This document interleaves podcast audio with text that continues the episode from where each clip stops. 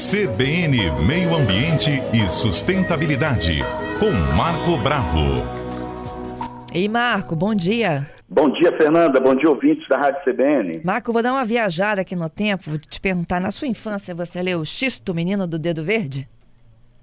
Sim. Eu também. E tem uma, história aí de que tem que ter um dedo bom, né? Uma mão boa, para que as Ah. plantas sobrevivam nas nossas casas, não é mesmo? Verdade, Fernanda. Tem uma energia, né? Planta é ser vivo, assim como nós, né? Nós somos seres vivos. Necessitamos de ambientes agradáveis, necessitamos de uma boa alimentação, de uma quantidade de água durante o dia, né? Dois litros e meio a três litros de água por dia. As plantas, mesma coisa. Ainda mais nesse momento que a gente está passando, Fernanda, a gente necessita de plantoterapia, necessita de ambientes com verdes para poder melhorar nossa qualidade de vida, principalmente a qualidade de saúde mental, né? Isso Nós temos aí no mesmo. dia 3 agora, segunda-feira, foi o dia mais quente da história do planeta Terra, Fernanda. É mesmo? Uma média de 17 graus, do Ártico à Antártica. Quer dizer, é uma média muito alta. O planeta nunca teve uma temperatura tão elevada. E também o Brasil ganhou o título aí, não é um título muito agradável, de o país com o maior índice de depressão. Olha como é que as plantas podem melhorar a nossa qualidade, nossa saúde mental e melhorar também a temperatura do planeta. Então são dois motivos claros para você ter plantas em casa, Fernanda. As plantas melhoram a nossa qualidade de saúde mental, melhoram o nosso dia a dia, tem a questão psicológica e são extremamente agradáveis, liberam aromas, tem a beleza das folhas, das flores e extremamente importantes na nossa vida.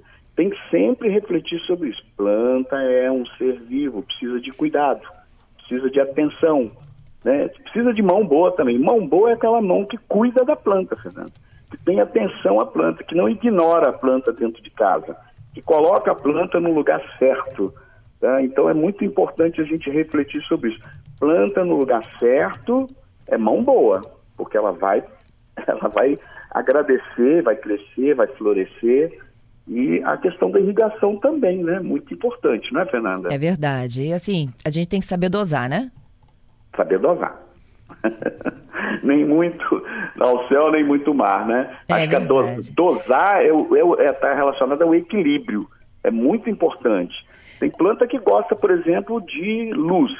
Então eu não posso colocar essa planta na sombra. Tem Uhum. planta de luz indireta, que é planta de sombra que pega uma luz indireta. Você Aham. sabe que a luz indireta também ajuda no processo fotossintético. As plantas realizam fotossíntese.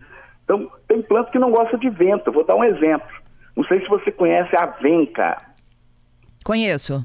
A venca é prima da samambaia, né? São pteridófitas dentro da classificação.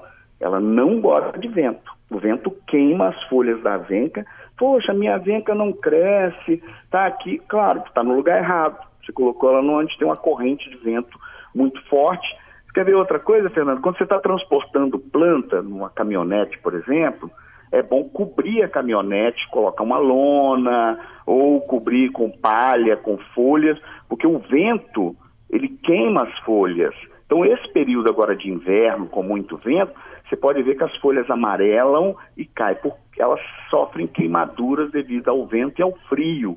Então as plantas são seres vivos que a gente precisa ter atenção. A natureza é uma enciclopédia fantástica, né? A natureza ela manda mensagens para a gente o tempo, O tempo todo.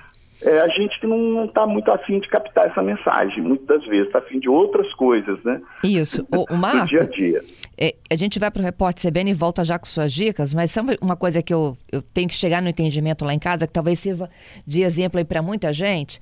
É todo mundo é dono, é todo mundo é dono daquela plantinha, todo mundo rega. E aí a gente não sabe a quantidade de água que já ela já recebeu.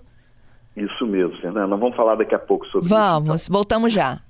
Nós estamos aqui de volta, quarta-feira, dia de meio ambiente. Marco Bravo ao, vivo aqui conosco.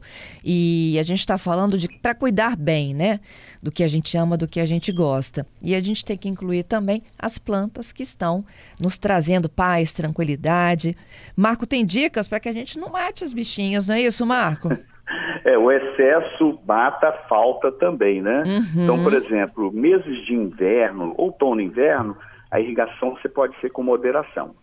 somente plantas de luz indireta, que a gente chama de plantas de sombra, nem está correto chamar plantas de sombra, você tem que molhar com mais moderação. No verão, você já pode irrigar toda semana.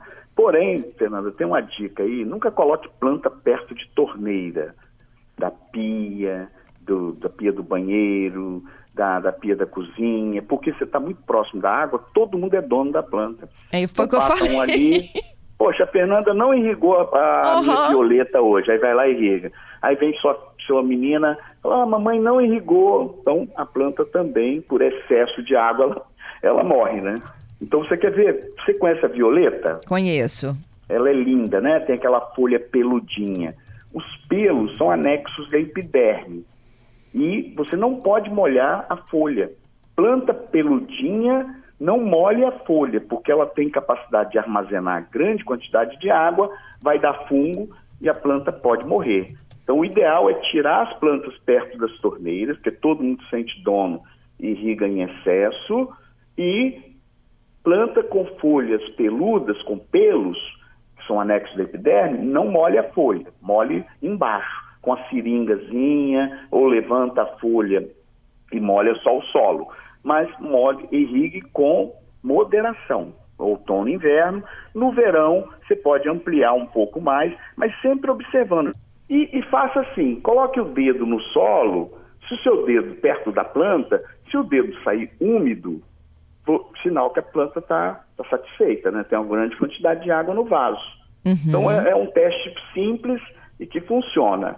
E coloque também um sistema de drenagem no vaso. Embaixo, na parte inferior, você pode colocar pedriscos ou pequenos caquinhos de, de telha, de vasos quebrados no fundo. Depois você coloca um pouquinho de areia grossa, depois o solo para plantar né, a sua mudinha. A muda está muito grande para o vaso, troque de vaso. E é importante também afofar a terra em torno da planta para melhorar a drenagem. Porque a tendência, à medida que você vai irrigando, você vai formando uma crosta, uma camada grossa, então às vezes a água ela até sai do vaso e não entra na planta também. Outra coisa, Fernanda, sempre deixar um dedo, um dedo, um dedo e meio do vaso livre para poder a planta armazenar água, né? Uhum. A gente enche de terra até a borda, então quando você vai irrigar, a água acaba saindo do vaso e você achou que irrigou e não irrigou. São pequenos detalhes, né? São detalhes que você vai observando.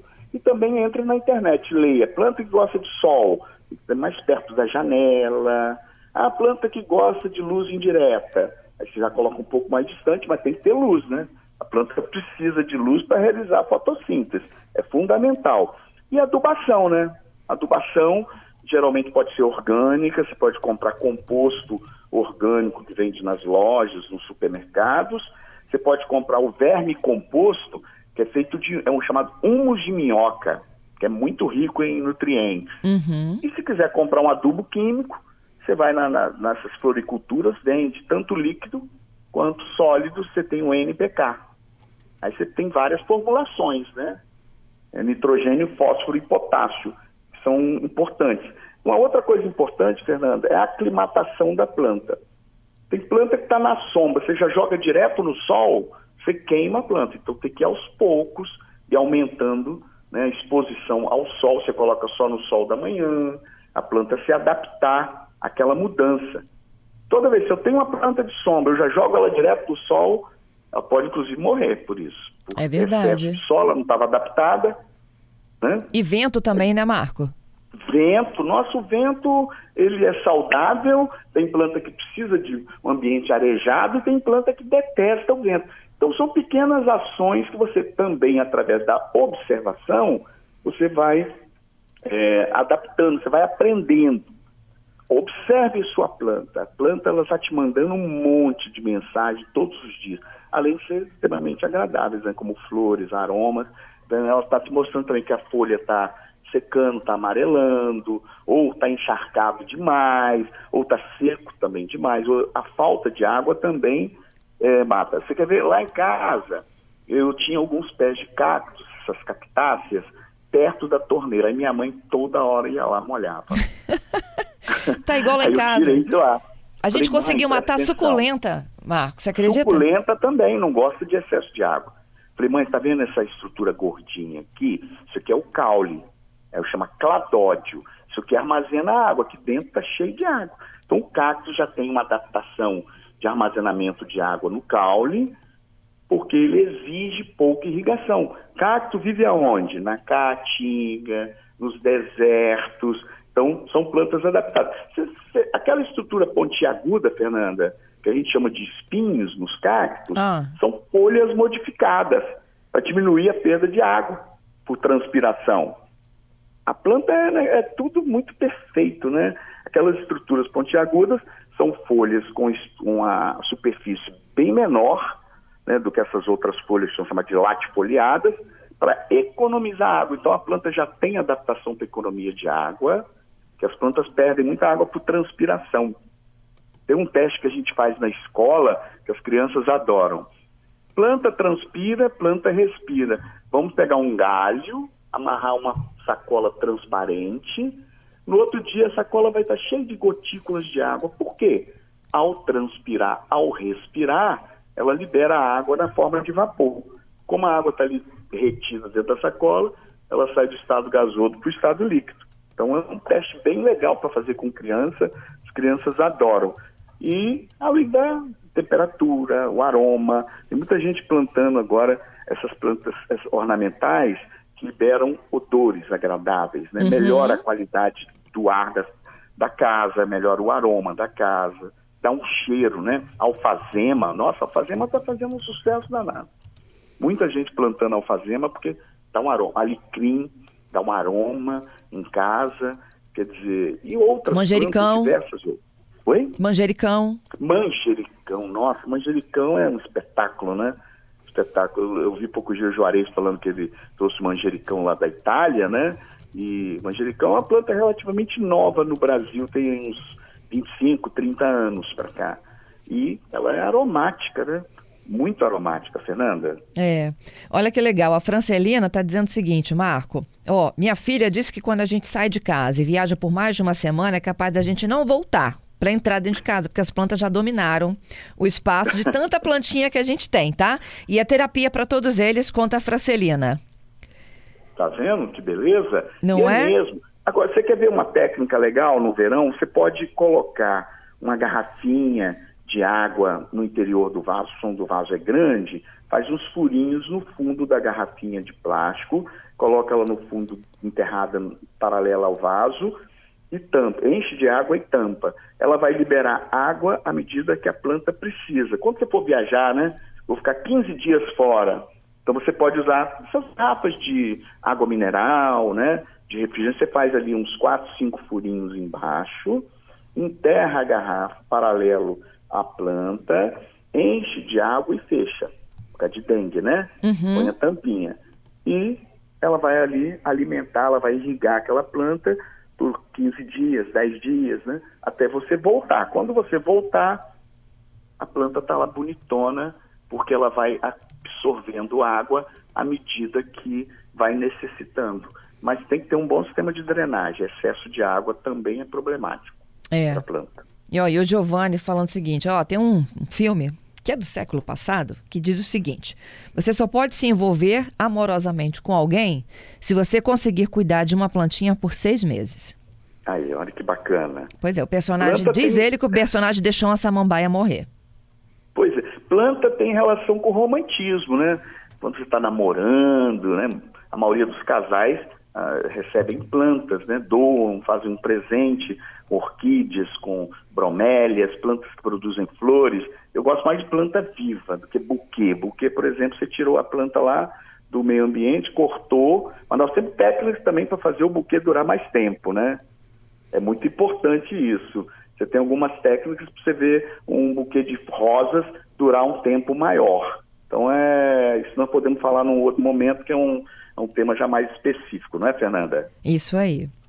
Te agradeço, Marco. Até a próxima semana, hein? Eu que agradeço. Um grande abraço a todos os ouvintes da Rádio CBN.